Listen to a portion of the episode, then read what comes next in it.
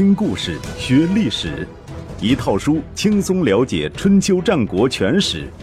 有声书《春秋战国真有趣》，作者龙震，主播刘东，制作中广影音，由独克熊猫君官方出品。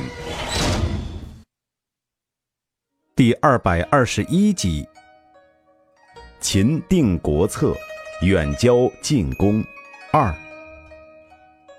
公元前二七零年，胡杨在燕羽战败。与此同时，魏冉却在积极调动兵马进攻齐国，经营陶地。范雎写了一封信，让王姬带给秦昭王。信上说：“下臣听闻，圣贤之君临朝听政，有功劳者一定受到赏赐，有能力者一定会封官加爵。处理多的俸禄就优厚，功劳大的爵位就尊崇。”没有能力的人不能做官，而有能力的人也不能让他埋没。大王如果觉得夏臣的话中听，那么照此实行，秦国将更加强大；如果认为夏臣的话不中听，那我留在秦国也没什么意义。俗话说得好：“昏君赏其所爱，罚其所恨；明君赏其有功，罚其有罪。”夏臣我枯瘦如柴，挺起胸膛挡不住棍棒，硬起腰杆抵不住刀斧，怎么敢拿一些没用的话来冒犯大王的虎威呢？以夏臣之见，秦国现在岌岌可危，如果不采取适当的措施，大王的统治也将受到威胁。太深入的话，夏臣不敢写在信中，也没有办法用书信说明白。恳请大王在游乐之余。抽出一点时间接见夏臣，如果夏臣说的话不能够让大王满意，宁愿服死。秦昭王读到秦国现在岌岌可危，心里猛然一跳，对王姬说：“这位张禄先生，现在可是住在你府上？”王姬说：“是，但是已经在收拾行李，准备离开秦国，另寻出路。”秦昭王连声说对不起，请王姬赶紧坐宫中的专车回去，将张禄接进宫来。秦昭王在离宫接见范雎，范雎到了之后，装作不认得内宫，故意闯了进去。秦昭王只好从内宫走出来，宦官们看到了，赶紧对范雎说：“大王来了，快回避，快回避！”范雎大大咧咧地说：“秦国哪里有大王？”我只听说过有太后、穰侯罢了。宦官们吓得上前去堵他的嘴。秦昭王听到，知道他在借题发挥，迎上去拉着他的手，先道了一个歉。寡人早就应该亲自来聆听先生的教诲了，不巧正好赶上义渠的事情紧急，寡人必须早晚亲自向太后请命。现在义渠的事情结束了，寡人赶紧请您进宫来指教。礼数如有不周到之处，还请先生原谅。范雎连忙说：“下臣不敢。”在场的其他人看到这一幕，不觉都惊呆了，不知道这位张先生究竟是何方神圣，居然能够让秦昭王如此低三下四。有必要说明一下，这一年是秦昭王三十七年，宣太后已经六十余岁高龄，仍然不改其风流本性。数年之前，义渠王来到咸阳朝觐，宣太后见其身高八尺，威风凛凛，便将其召进后宫，成就了一段风流韵事。义渠王尝到甜头，回去之后念念不忘，隔三差五往咸阳跑。宣太后来者不拒，曲意奉承，几年下来，竟然为其生出了两个私生子。义渠王极为得意，却不知道。这正是秦国为消灭义渠而施的美人计。宣太后自愿担当了诱饵的角色，在义渠王出入秦宫的这些年间，秦国已经做好了讨伐义渠的全部准备。秦昭王三十五年，义渠王连同两个私生子在咸阳甘泉宫被杀，秦军随即向义渠发动进攻，经过两年时间，终于将义渠消灭。并入秦国领土，宣太后身体力行，自始至终参与了消灭义渠的计划，也就是秦昭王所说的义渠之事。秦昭王让左右全部退下，殿中再无他人。两个人拉了几句家常，秦昭王突然做了一个非常的动作，朝着范雎跪下，说：“敢问先生有什么要指教寡人的？”范雎只是嗯嗯了两声，没有回答。秦昭王等了一阵，又问道：“敢问先生有什么要指教寡人的？”范雎还是嗯嗯，一副欲言又止的样子。秦昭王第三次问道：“先生难道真的不肯指教寡人吗？”范雎这才说：“下臣岂敢？从前姜太公遇到周文王的时候。”只不过是一个在渭水边钓鱼的渔翁，与文王的交情并不深，但一番谈话后，便被立为太师，与文王同车而归。这是为什么？是因为他谈得深入，切中要害呀。所以文王最终能够借助姜太公的力量成就大业，称王于天下。假如文王只是把姜太公看成泛泛之辈，不与他深入交谈，那就说明周氏无天子之德，文王和武王也就无法推翻商纣王的统治了。现在我是寄居秦国的外国人，跟大王没打过交道。大王问我有什么可以指教的，我很想像姜太公一样畅所欲言，但又不知道大王的真实想法，所以总是欲说还休。既然大王再三追问，那我就冒着被杀头的危险直说了吧。我想说的是，匡正君王的统治，议论大王骨肉至亲的事情，大王做好准备了吗？秦昭王就等着这一句了，急切地说道：“请先生不必顾虑，事不分大小，上级太后，下级重臣，您都可以直言不讳。”说这些的时候，秦昭王仍旧长跪不起。范雎得到这个保证，便说道：“您上位太后的尊严，下祸于奸臣的伎俩，久居深宫，不离进士，无法看透形势的严峻，轻则身败，重则国亡，这是天下皆知的事，唯独您本人不知道罢了。秦国地势险要，北有甘泉、谷口，南有泾水、渭水，西有陇山、蜀山，东有函谷、武关。”更有奋击之士百万，战车千乘，百姓怯于私斗而勇于攻战，士兵们拼死杀敌，不畏牺牲，这些都是称王天下的有利条件。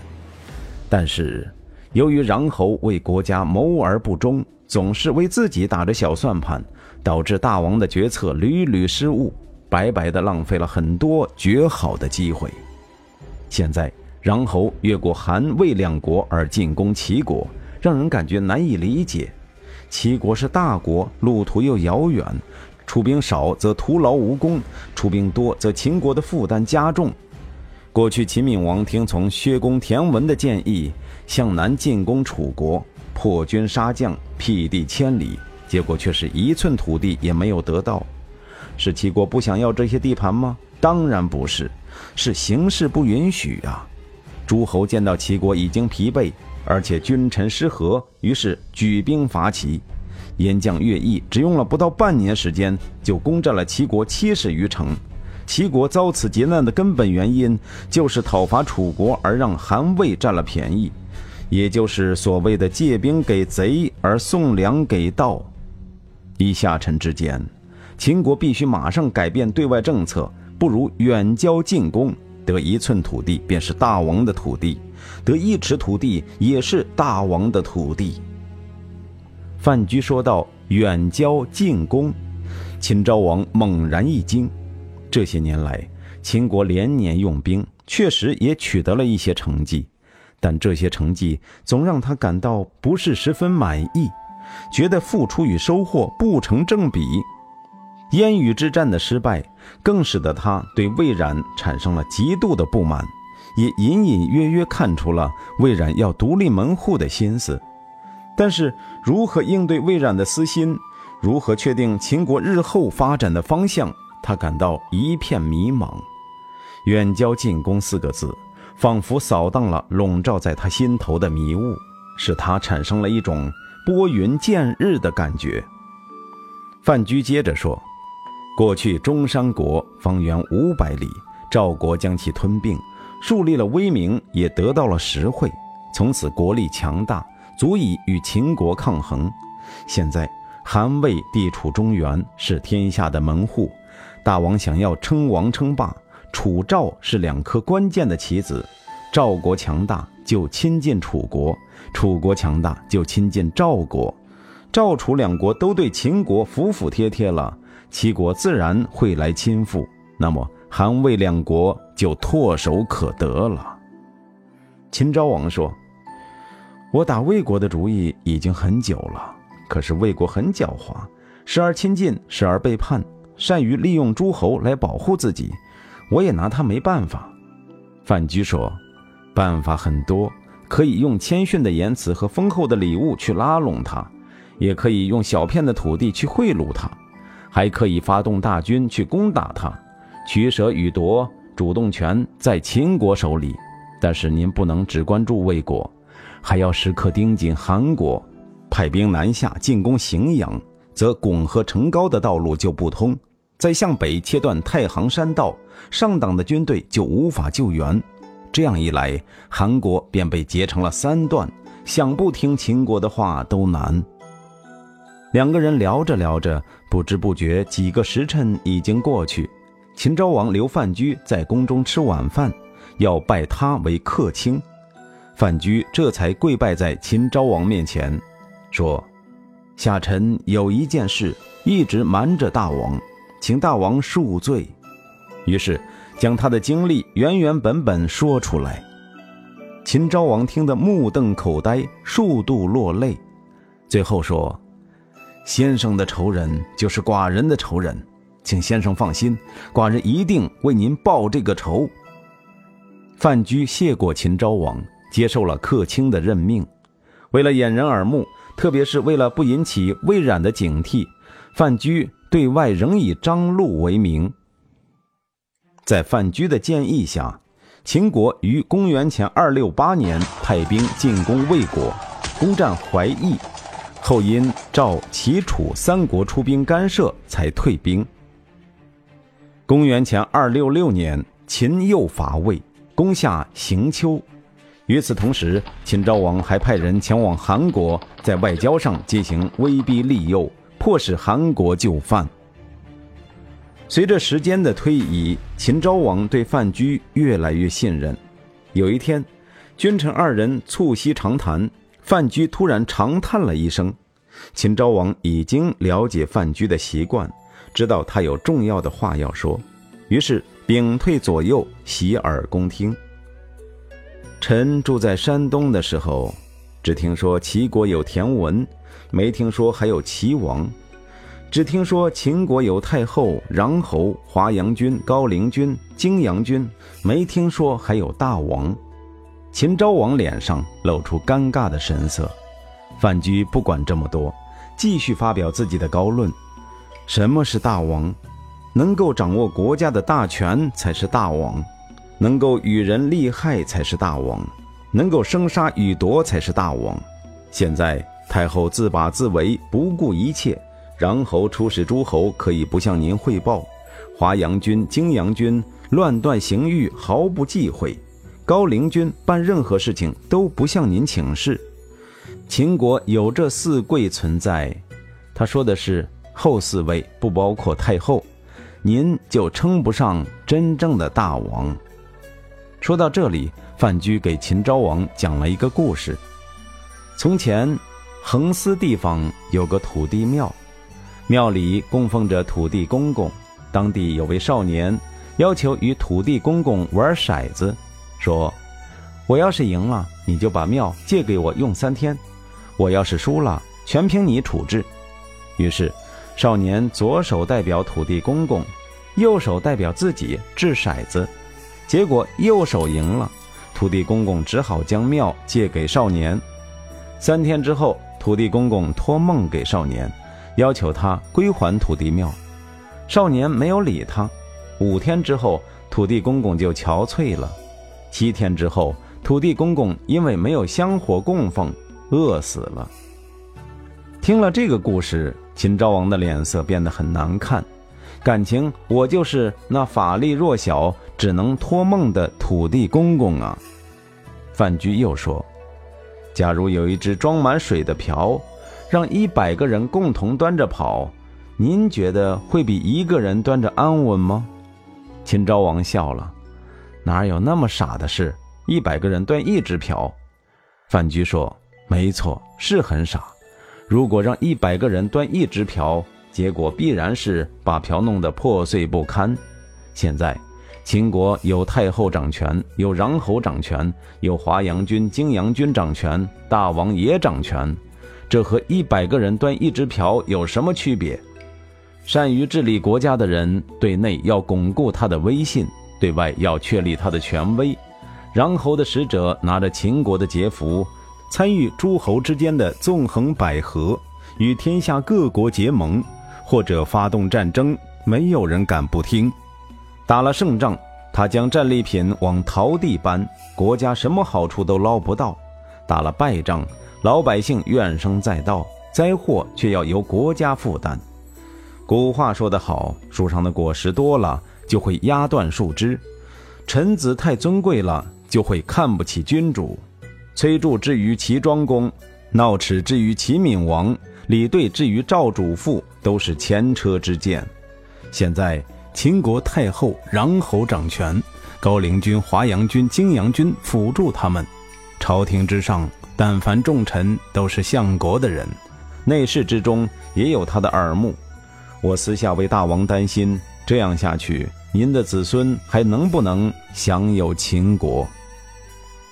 这次谈话后，秦昭王便采取果断措施，宣布废除宣太后的太后称号，免去魏冉的相国之位，命令四贵都离开关内，到自己的封地去过日子。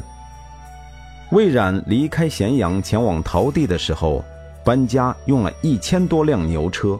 到了函谷关，守关将士检查他的家当，发现他的珍宝玉器比王室还多。没过多久，宣太后便郁郁而终。据说，宣太后一直与侍从魏丑夫有私情。临死的时候，她发布了一道命令：如果我死了，一定要丑夫殉葬。魏丑夫吓得魂飞魄散。大夫雍瑞为魏丑夫游说宣太后，先是问了一个问题：“您认为人死后有知觉吗？”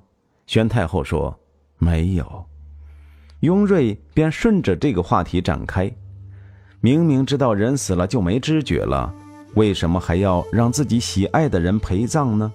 反过来说，如果人死而有知，以太后您的所作所为，先王不知道有多生气呢？”您还敢把魏丑夫也带下去？这样，宣太后才打消了要魏丑夫殉葬的念头。数年之后，魏冉也死在了陶地。